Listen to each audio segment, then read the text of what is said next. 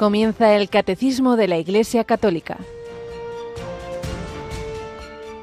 Un programa dirigido por el Padre Luis Fernando de Prada.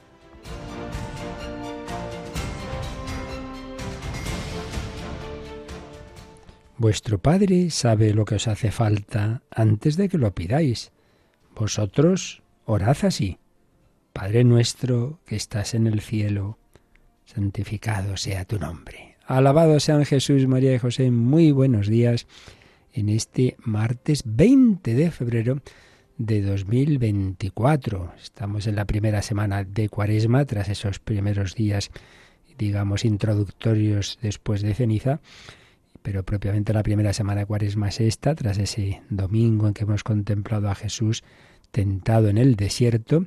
Y aunque no se puede celebrar litúrgicamente porque estamos en este tiempo de cuaresma, hoy tenemos el recuerdo de dos niños santos, Jacinta y Francisco, pequeñitos, murieron y les habían enseñado a orar el ángel que se les apareció allá por 1916 y la Santísima Virgen María, como Jesús enseñó a sus discípulos. El Evangelio de hoy nos habla de esa dimensión de la vida cristiana y de la cuaresma, que es la oración.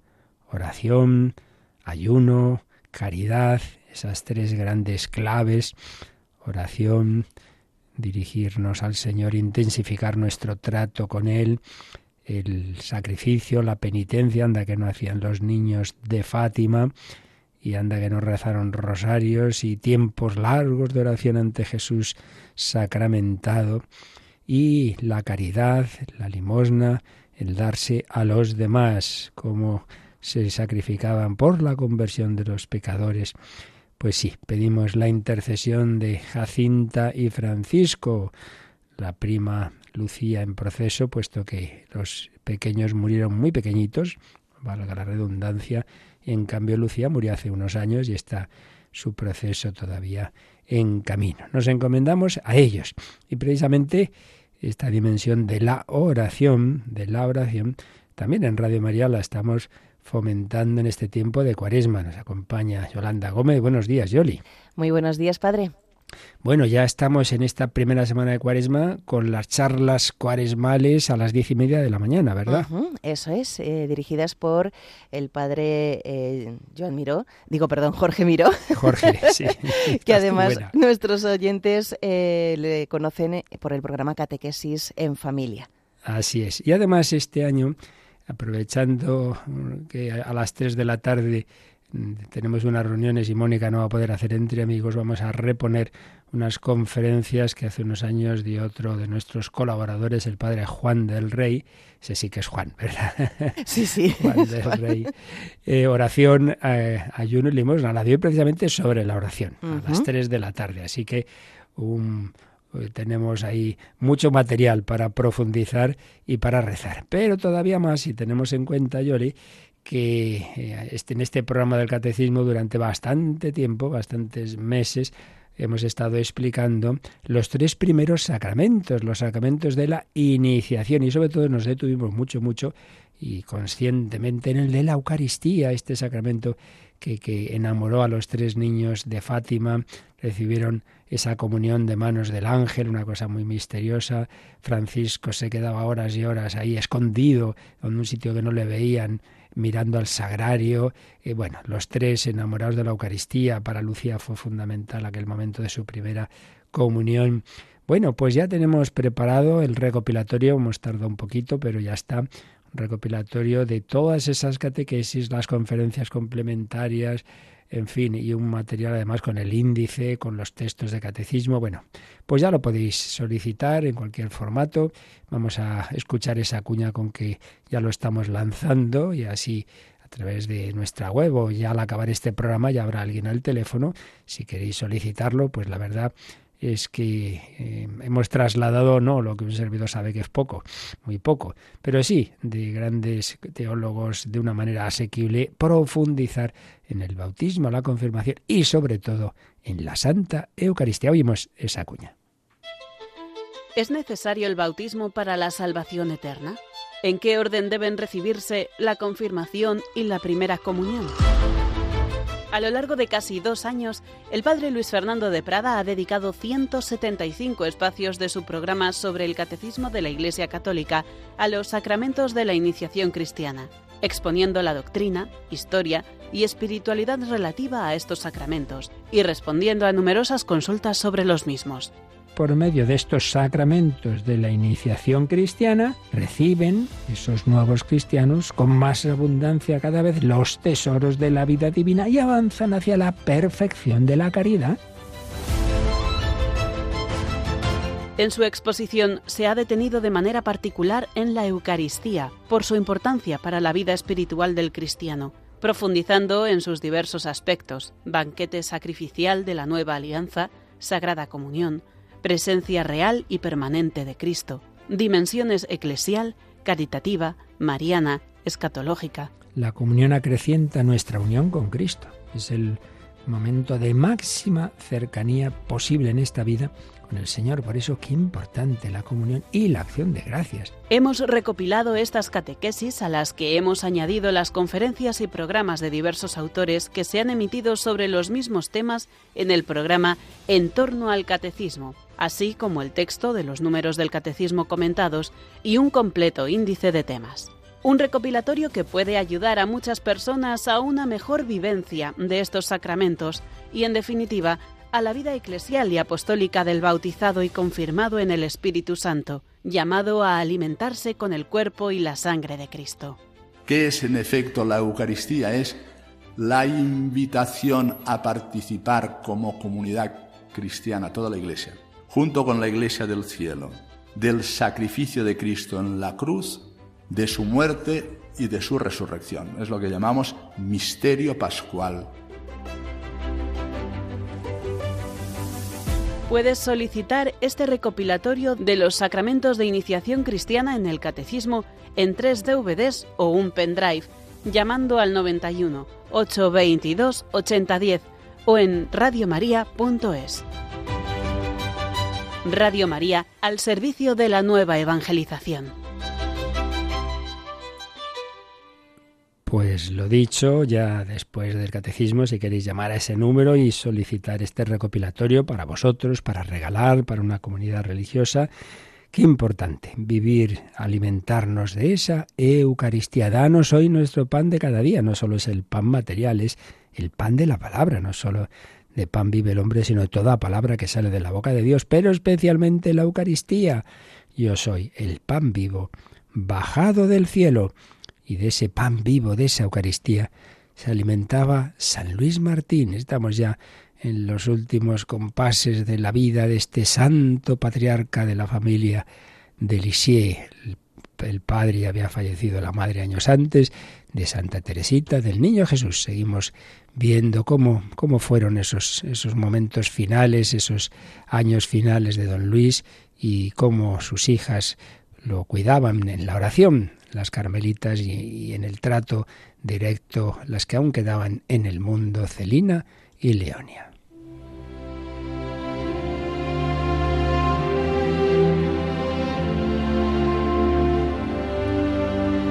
Historia de una familia, una escuela de santidad.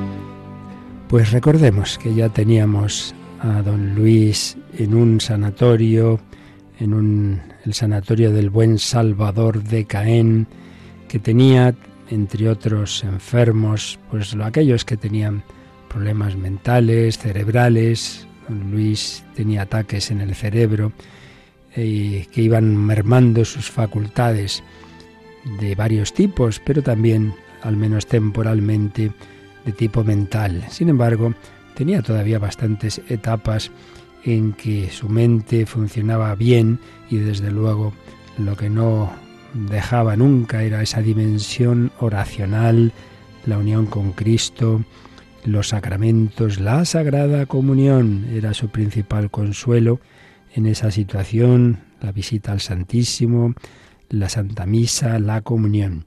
Y señala el autor de esta obra, el padre Esteban José Piat, que después de la comunión su mayor consuelo era la visita de los familiares. Recordemos que habían dejado ya la casa, tan entrañable los buissonets, porque no era propiedad, era un arrendamiento que tocaba a su fin, y entonces las hijas que aún estaban con él, Celina y Leonia, trasladaron su residencia a una pensión próxima a este sanatorio en el que estaba su padre. Sin embargo, pronto vieron que no valía mucho la pena porque, a pesar de la cercanía, había un reglamento por el cual no podían visitar a su padre más que un día a la semana. El reglamento general no permitía más, eh, que, creían que podría haber alguna excepción, pero no fue así.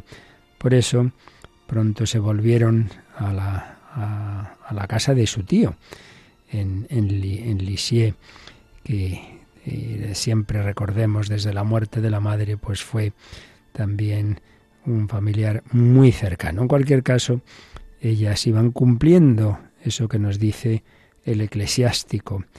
Eh, sé el apoyo de tu Padre en la vejez. Decae su espíritu, sé indulgente, no le menosprecies. El bien hecho a un padre nunca será olvidado. Así vivían estas hijas, esa atención, ese cuidar al padre, buscando en cada momento lo que más le convenía. Al volverse ellas a salirse a casa de su tío, el señor Martín, que como digo, muchas veces sí que su mente funcionaba bien, le pareció bien. No fue de esos enfermos que están siempre exigiendo. Le pareció bien, sí.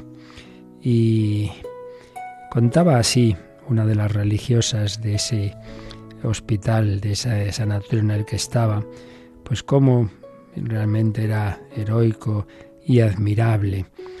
Dice, les contaba a las carmelitas que cuando supo esa decisión dijo, tanto mejor, decirles que estén allí todo el tiempo que su tío lo crea necesario. No quiero que regresen por mí, yo estoy muy bien aquí, muy bien aquí. Y añadía la religiosa, este venerable anciano no predica sino la mayor gloria de Dios, es verdaderamente admirable.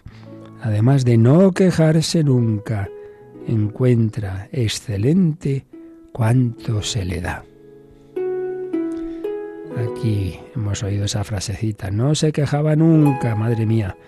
Cuántas veces somos quejosos, cuántas veces los mayores, los enfermos y los que los cuidan, pues caemos en la queja. No quejarse nunca, decía Padre Espiritual, no quejarse nunca de nada.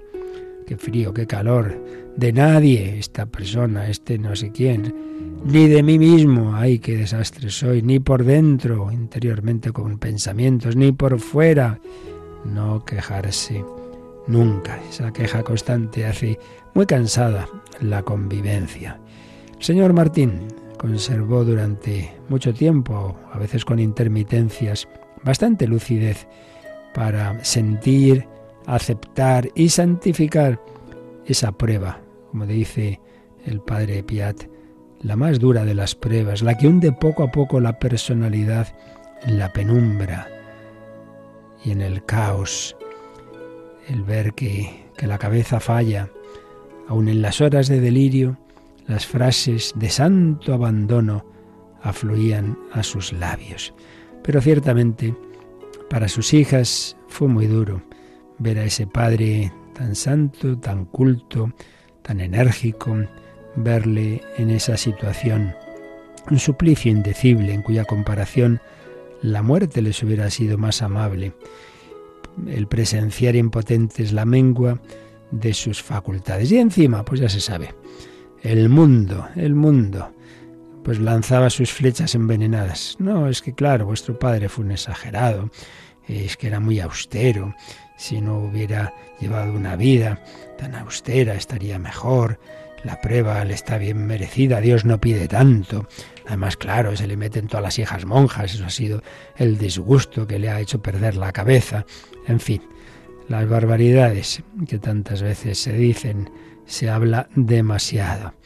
Teresita, desde su Carmelo, ella, pues que tenía esa relación de la pequeñita con su padre, sufría mucho, sufría mucho, lo ofrecía, pero sabía que el padre, El padre se había ofrecido al Señor, lo aceptaba perfectamente, pero a la vez con dolor. De hecho, dice esta frase, las palabras son insuficientes para expresar nuestra angustia. Sin embargo, una herida así las dejó desorientadas, abatidas, eh, con problemas, digamos, en, de fe, pues sigue diciendo Teresita, estos tres años de martirio de nuestro Padre me parecen los más amables, los más fructuosos de nuestra vida. No los cambiaría ni por los más sublimes éxtasis. Cuán precisa, cuán dulce fue nuestra cruz, tan amarga, ya que sólo suspiros de amor y de acción de gracias exhalaron todos nuestros corazones. No andábamos, corríamos, volábamos por la senda de la perfección.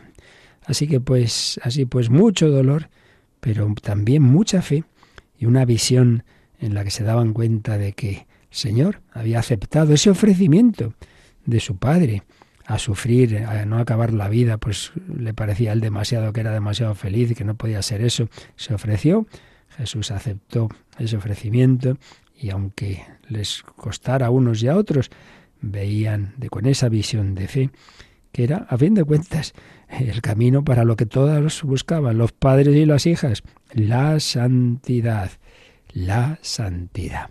Pues pidamos al Señor que tantas circunstancias familiares semejantes, duras, que se viven eh, y que hoy tantas veces es, pues se intentan quitar los problemas de una manera muy poco cristiana, que, que sepamos ver ahí la mano de Dios, que sepamos ver la providencia, que sepamos eh, ofrecer todas esas circunstancias y vivirlas, por supuesto, con fe y con caridad y con ese amor grande a nuestros mayores.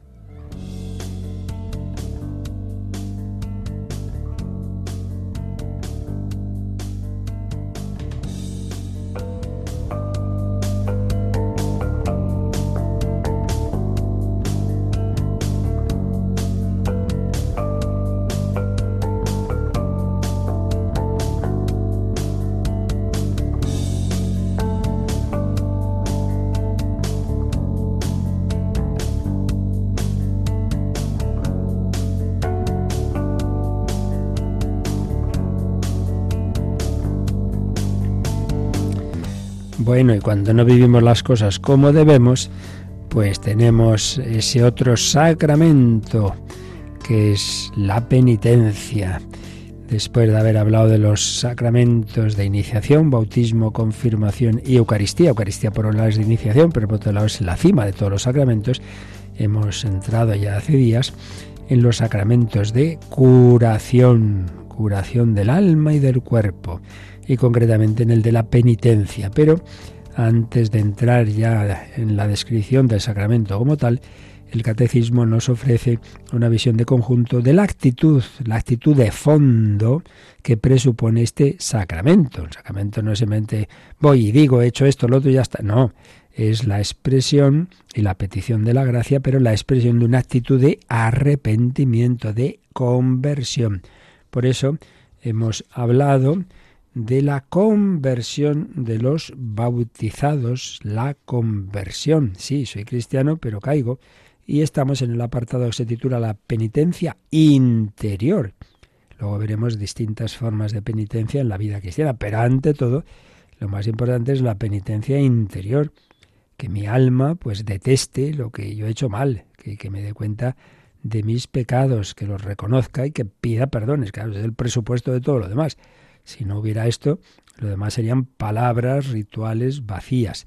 Penitencia interior. Estuvimos viendo en el número 1430 como esa llamada a la conversión y a la penitencia que hace Jesús, convertíos y creed la buena noticia, no se dirige ante todo a lo exterior, a lo exterior, sino a la conversión del corazón. Por eso ese discurso de Jesús que tenemos en el capítulo 6 de San Mateo, pues hace ver que ante todo es ese orar al Padre en secreto, ese ayunar para Dios, no para que lo vean los hombres, salimos nada, pues lo mismo, eh, que no se trata de que los demás se enteren, no, no, ante Dios las cosas, ante Dios.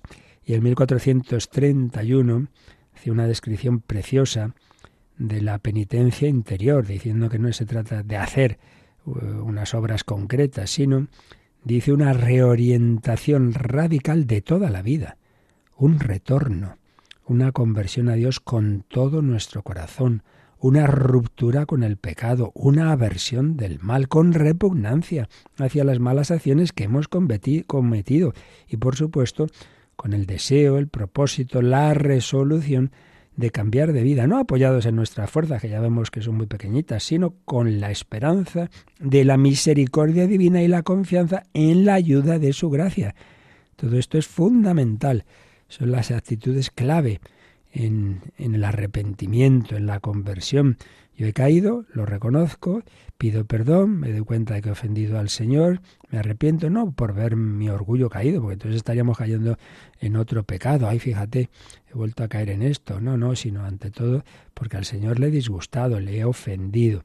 Y quiero luchar, pero ya veo que no me puedo fiar mucho de mis fuerzas, ya haré lo que pueda, pero puedo poco. Ante todo confiar, pedir la gracia y por eso la oración de petición.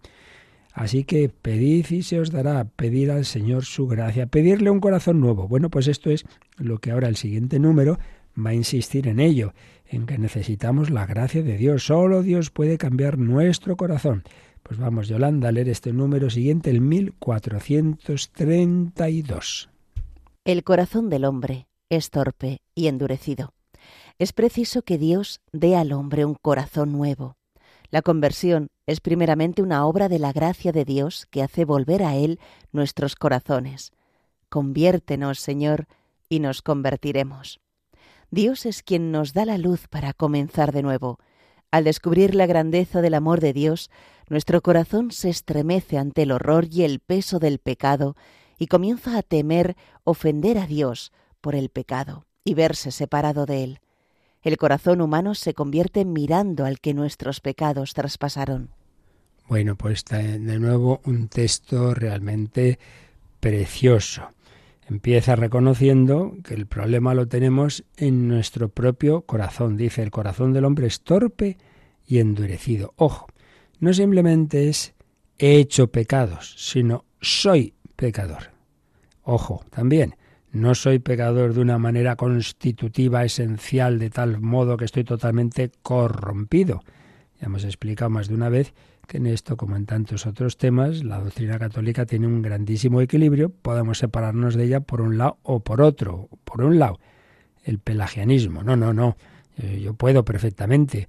Es verdad que, bueno, pues hay malos ejemplos, empezando por el mal ejemplo del pecado original y otros que, que me han influido para mal, pero, pero vamos, yo puedo perfectamente, si me esfuerzo, yo puedo cumplir todo perfectamente. Pues no, pues no, porque estamos heridos, heridos interiormente, no solo es un tema exterior, no es solo un mal ejemplo, no, no, hay algo más, soy pecador, hoy llevo una racha estupenda y tengo un mal día, ya he vuelto otra vez, ya la hemos liado. Pues sí, pues sí, porque la herida la llevas dentro. Pero el extremo contrario, eh, en el que cae el luteranismo y otras corrientes, el pesimismo antropológico, estoy totalmente corrompido, no tengo solución. Entonces simplemente pedir a Dios que tenga misericordia de mí, que no mire mis pecados, pero yo seguiré haciéndolos porque no tengo remedio. Pues no es verdad tampoco. Dios es capaz de rehacer nuestro corazón, nuestra vida, sí. El corazón es torpe, está endurecido, pero la siguiente frase dice es preciso que Dios dé al hombre un corazón nuevo. Y es que quiere darlo, es que quiere darlo. Y nos cita el catecismo un texto precioso del profeta Ezequiel en el capítulo 36. Vamos a coger desde el versículo 25 que dice así, derramaré sobre vosotros un agua pura, un agua pura que os purificará de todas vuestras inmundicias e idolatrías de todas vuestras inmundicias y idolatrías os he de purificar. Os daré un corazón nuevo y os infundiré un espíritu nuevo. Arrancaré de vuestra carne el corazón de piedra y os daré un corazón de carne. Os infundiré mi espíritu y haré que caminéis según mis preceptos, y que guardéis y cumpláis mis mandatos, y habitaréis en la tierra, tierra que di a vuestros padres. Vosotros seréis mi pueblo, y yo seré vuestro Dios. Madre mía, qué promesa tan maravillosa. Yo no puedo, Señor, cambiarme, yo no puedo autoarreglarme el corazón, pero tú me prometes, derramaré sobre vosotros un agua pura que os purificará. Claro, ante todo es la primera purificación, ya sabemos, la del bautismo. Pero recordemos que el sacramento de la penitencia es como renovar el bautismo, ese bautismo laborioso. Y el Señor va lavando, lavando, lavando, y si cuanto mejor nos arrepintamos y nos confesemos, pues esa agua va, va ablandando el corazón.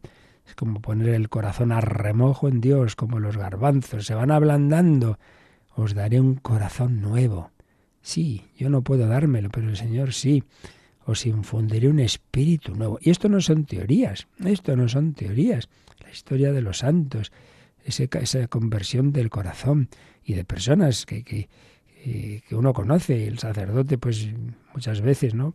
La cercanía a, las almas en el sacramento de la penitencia. Y yo he visto milagros de este tipo, cómo Dios actúa y en un momento, en un día, en una confesión en un retiro, hace lo que no se ha conseguido en años de esfuerzo, incluso de terapia psicológica. Dios tiene una potencia, su gracia impresionante. Cierto, es un camino de toda la vida.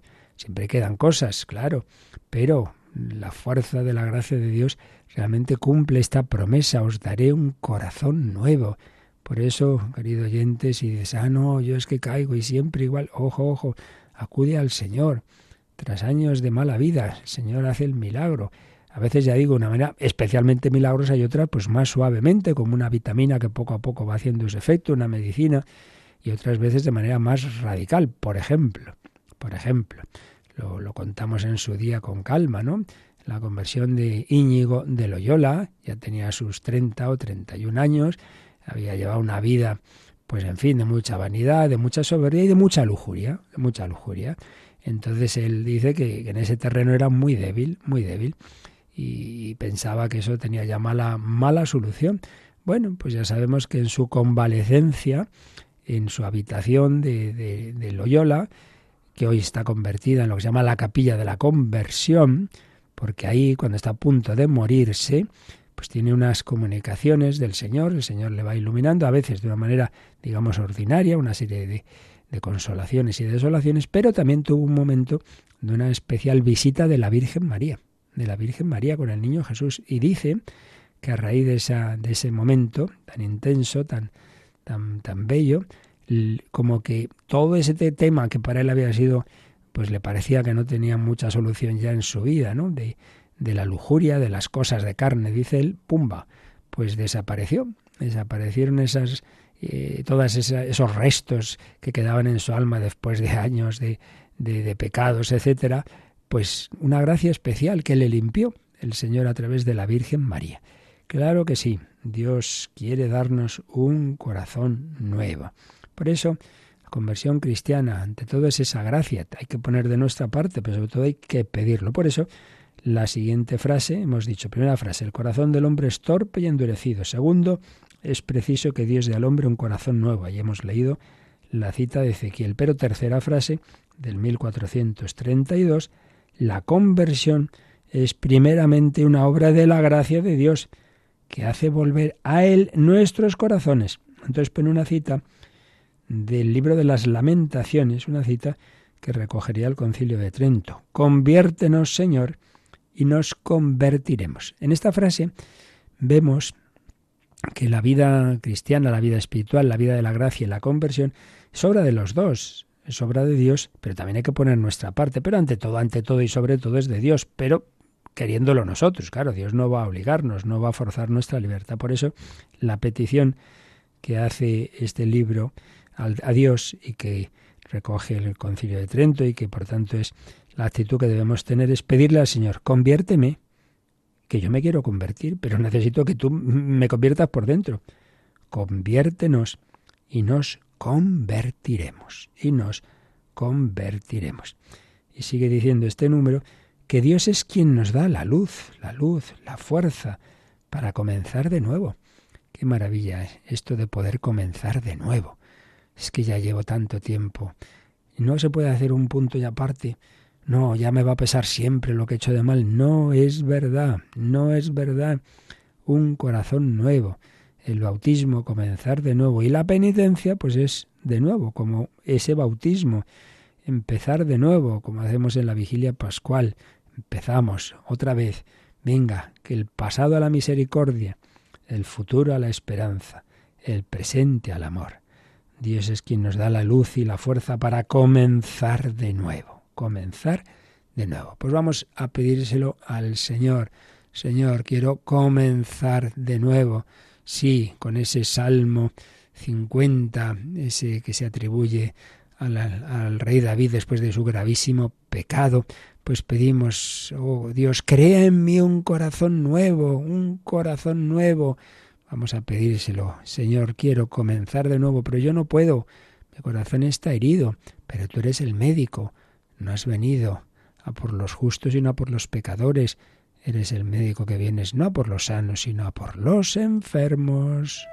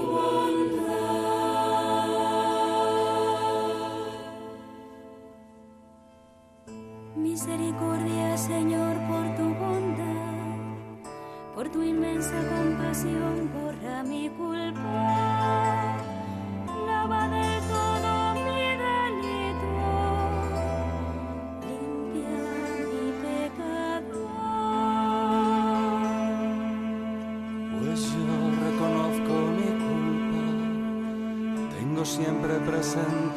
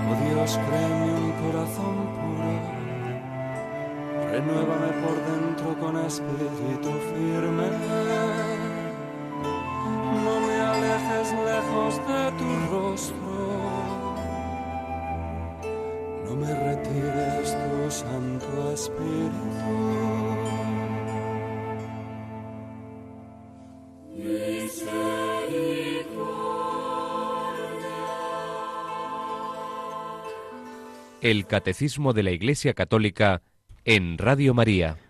Oh Dios, crea en mí un corazón puro.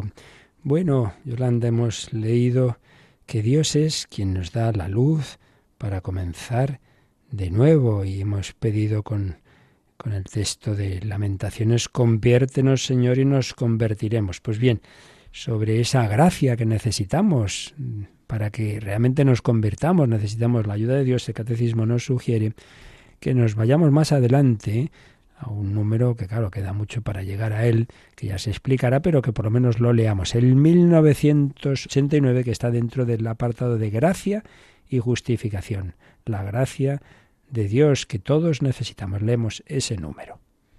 La primera obra de la gracia del Espíritu Santo es la conversión que obra la justificación según el anuncio de Jesús al comienzo del Evangelio. Convertíos, porque el reino de los cielos está cerca. Movido por la gracia, el hombre se vuelve a Dios y se aparta del pecado, acogiendo así el perdón y la justicia de lo alto.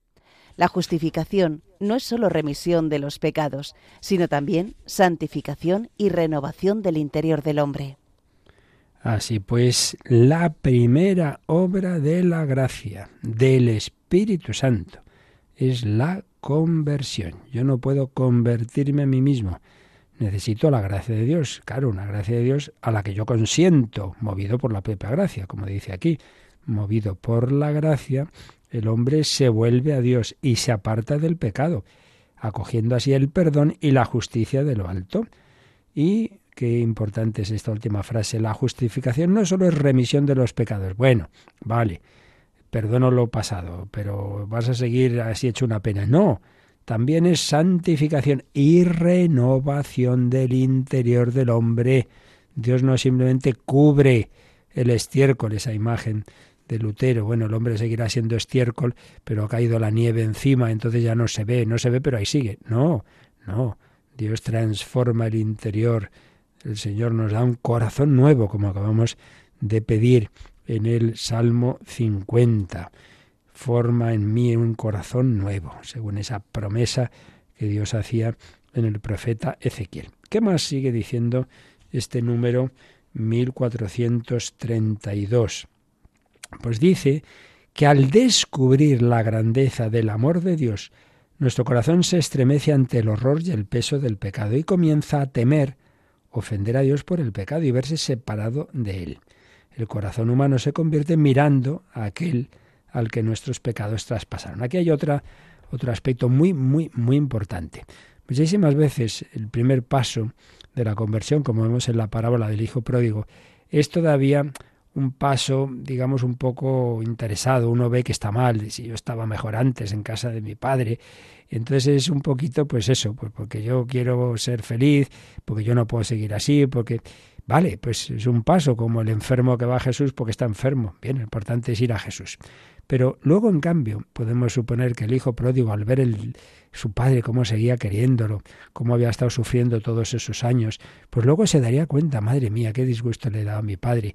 Ya el arrepentimiento sería ya no por él, no tanto porque yo estaba mal, sino por, por lo mal que me he portado con mi padre. Pues eso, el principal aspecto del arrepentimiento cristiano no es, ay, qué mal estoy yo arrastrando mis vicios, sino, oye, qué mal me he portado con Dios, cuando Él no ha dejado de amarme, de perdonarme, de esperarme. Al descubrir la grandeza del amor de Dios, nuestro corazón se estremece ante el horror y el peso del pecado. Y mucho más, y mucho más, si te das cuenta de que precisamente para perdonarte, para salvarte, el Hijo de Dios ha querido sufrir la pasión. Entonces esas heridas interiores de su corazón, ese disgusto, esa ofensa al Señor, para que nos entrara más por los ojos, no ha sido simplemente es una cosa, digamos, espiritual, sino hasta física, hasta física, que veamos cómo, cómo a Dios le duele, le duele no solo, ya digo, como, como en su corazón, sino hasta en el cuerpo humano que ha asumido al hacerse hombre. Por eso, también, otra de las citas que nos pone el catecismo es Zacarías 12, 10. Es un pasaje misterioso donde Dios dijo esto. Derramaré sobre la casa de David y sobre los habitantes de Jerusalén un espíritu de perdón y de oración, y volverán sus ojos hacia mí, al que traspasaron. Le harán duelo como de hijo único, lo llorarán como se llora al primogénito. En estos textos que aparecen de repente y uno se queda un poco perplejo dice, ¿pero qué quería decir Dios? Dios, Dios en el Antiguo Testamento está diciendo que volverán sus ojos hacia mí al que traspasaron.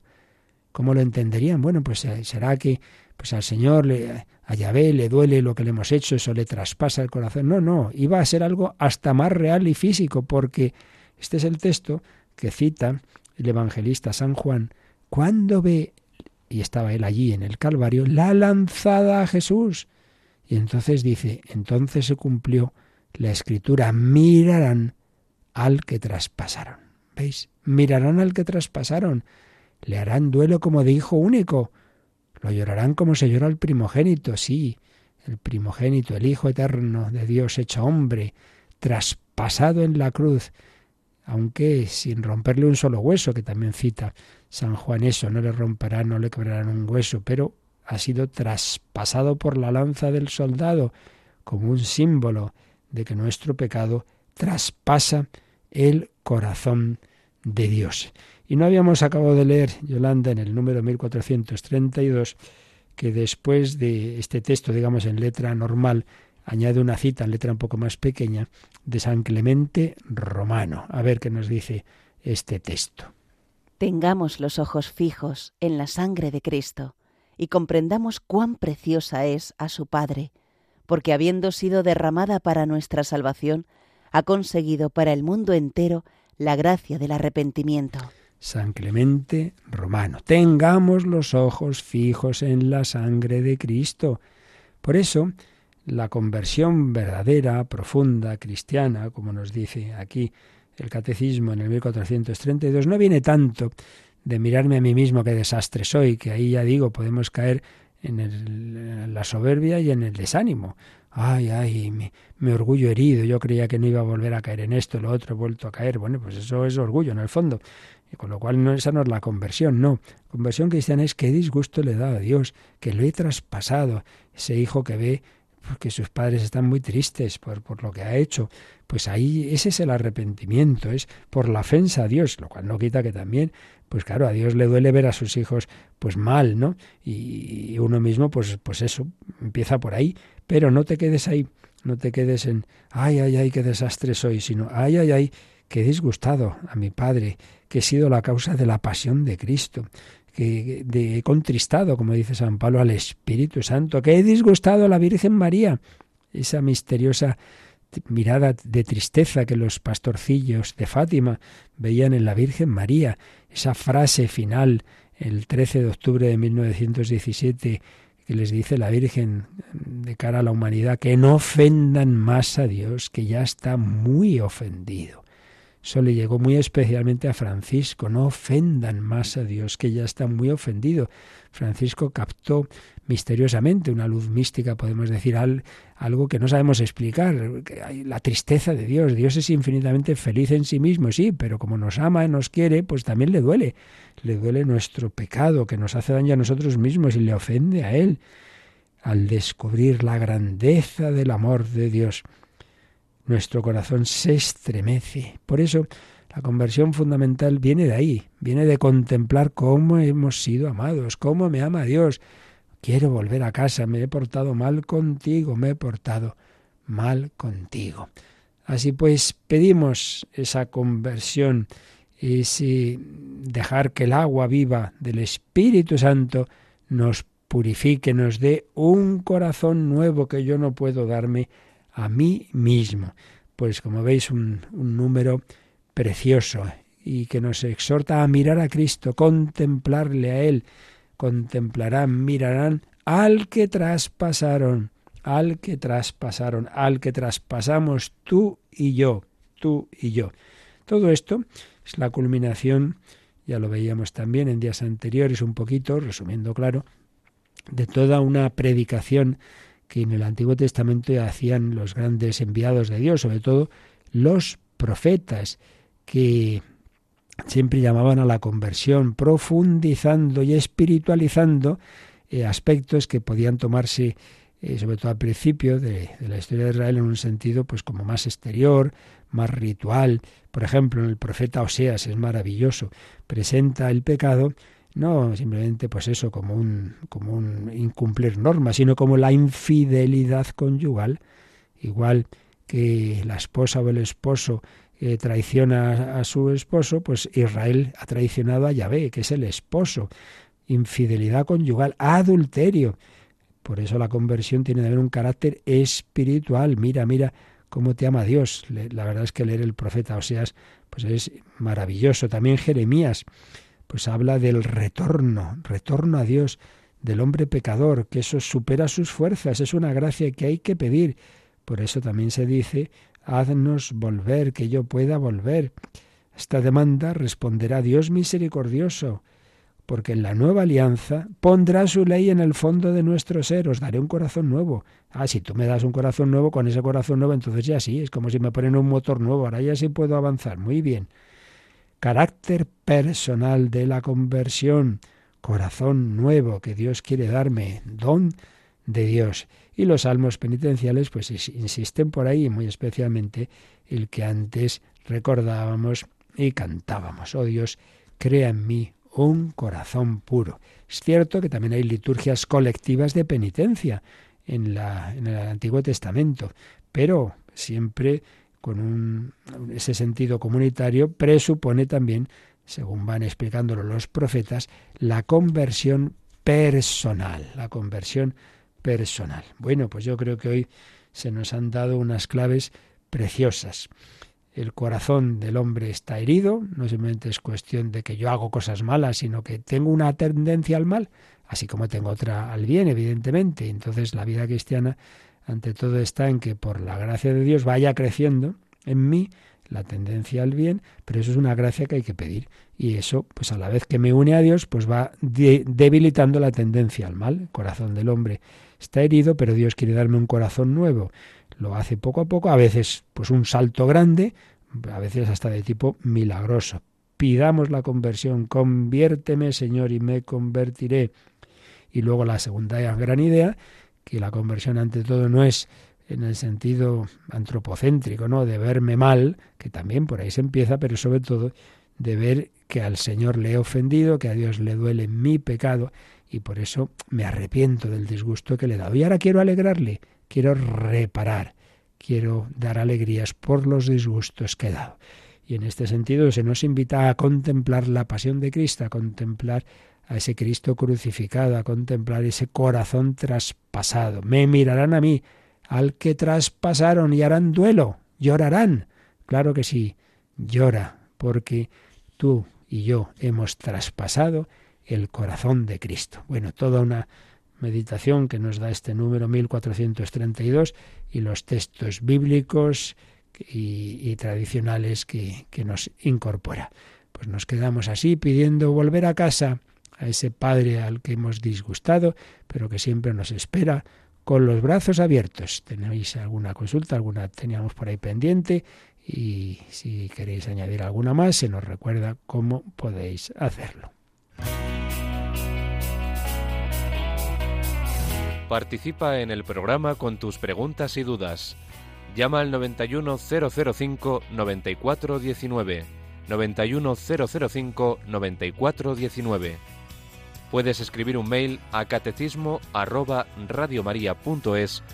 o escribirnos un mensaje al teléfono de WhatsApp 668 594 383 668 594 383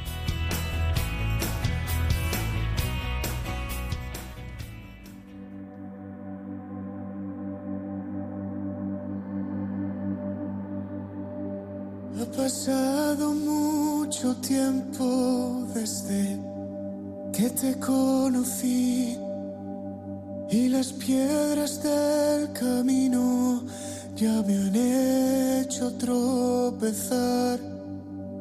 A pesar de todo esto, de todo lo que hemos vivido, sigo siendo tu hijo y tú mi padre. Cuánto he echado de menos vivir cerca de ti. Quiero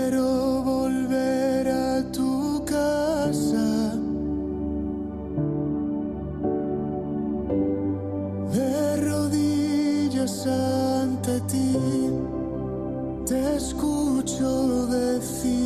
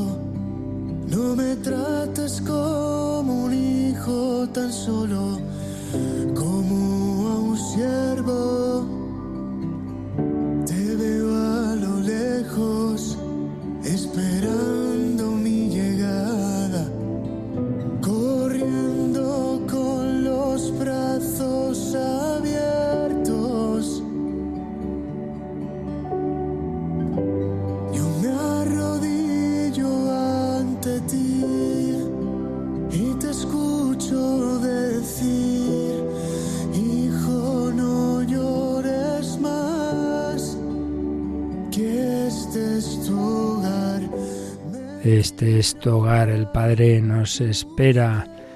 Sale a la puerta, vuelve a casa, no nos va a regañar, nos va a abrazar, como cuenta la parábola del Hijo Pródigo.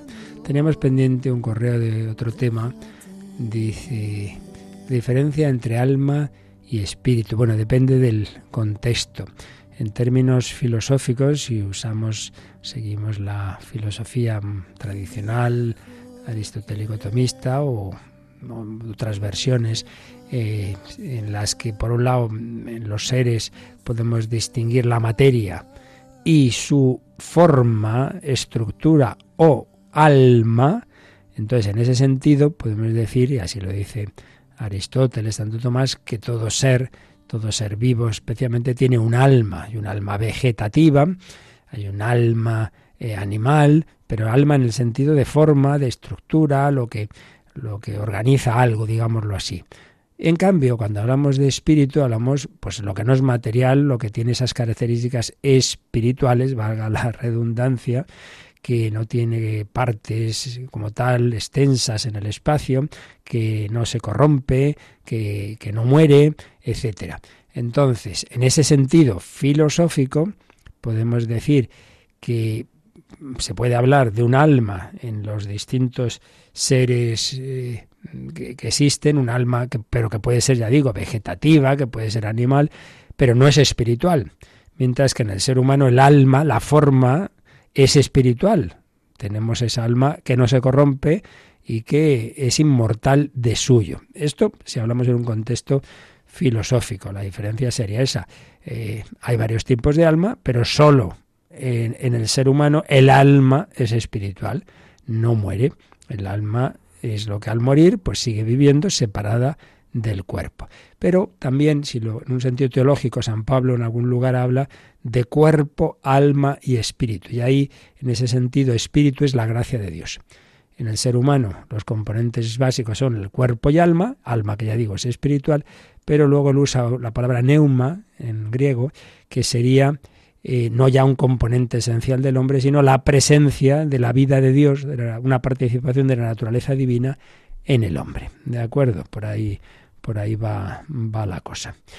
Y nos hacía una pregunta que ya salió cuando en la Eucaristía, y es si cuando, creo que lo quiere decir porque usa la palabra eh, cáliz, a ver, que la tenemos aquí en el, en el WhatsApp, dice, si cuando comulgas te tienes que levantar cuando pasa el sacerdote con el cáliz, entiendo que quiere decir con el copón, al Santísimo, es decir, cuando se reserva en el sagrario. En las normas que existen ahora mismo, como tal, no está expresado esto. Es una costumbre que está bien cuando ya se reserva, se guarda en el sagrario el, el copón con las formas, bueno, pues se puede uno levantar. Pero si uno está recogido devotamente rezando, pues tampoco, o sea, no está mandado como tal. Es una posibilidad que siempre es buena, pues reconocer que ese momento, pues eso, se está guardando a Jesús en el sagrario, pero si uno está hablando con Jesús en la comunión, pues tampoco, tampoco es necesario que haga esto. Y ya sí que tiene que ver con lo que sale hoy, pues estos temas siempre nos dan pie a muchas cuestiones. Dice, si por más que luchamos y volvemos a caer en algún pecado dominante, Dios no se cansará de nosotros, volver a confesarlo otra vez, no se cansa.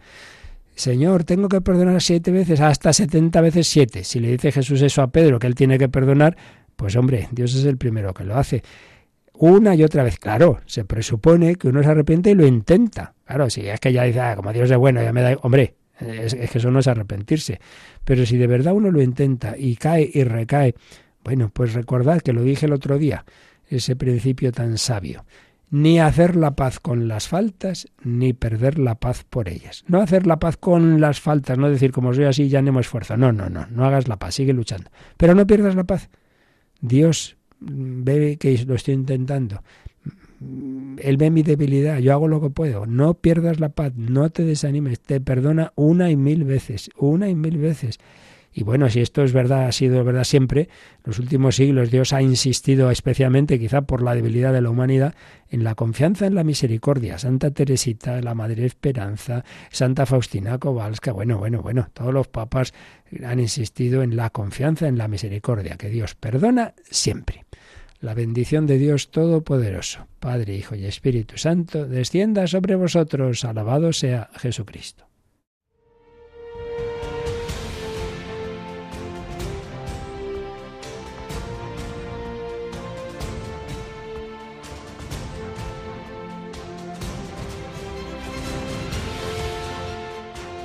Han escuchado en Radio María el Catecismo de la Iglesia Católica,